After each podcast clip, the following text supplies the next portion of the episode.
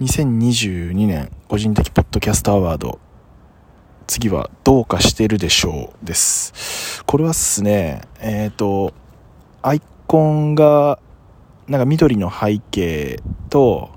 緑のうさぎでなんか同化している感じのアイコンの方がやられてるとか始めた本当に12月の末ぐらいに始めたポッドキャスト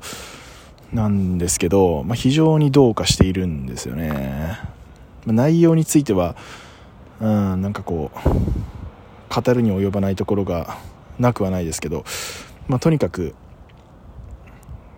彗星のごとく現れた新ポッドキャスターということで非常に来年はうさぎ年ということで大暴れしてくれるんじゃないかなと思います、うん、なんか2話目まで聞いたんですけどなんか死んでんじゃないかなと思いつつ、まあ、来年はぜひ輝いていただけるとありがたいです。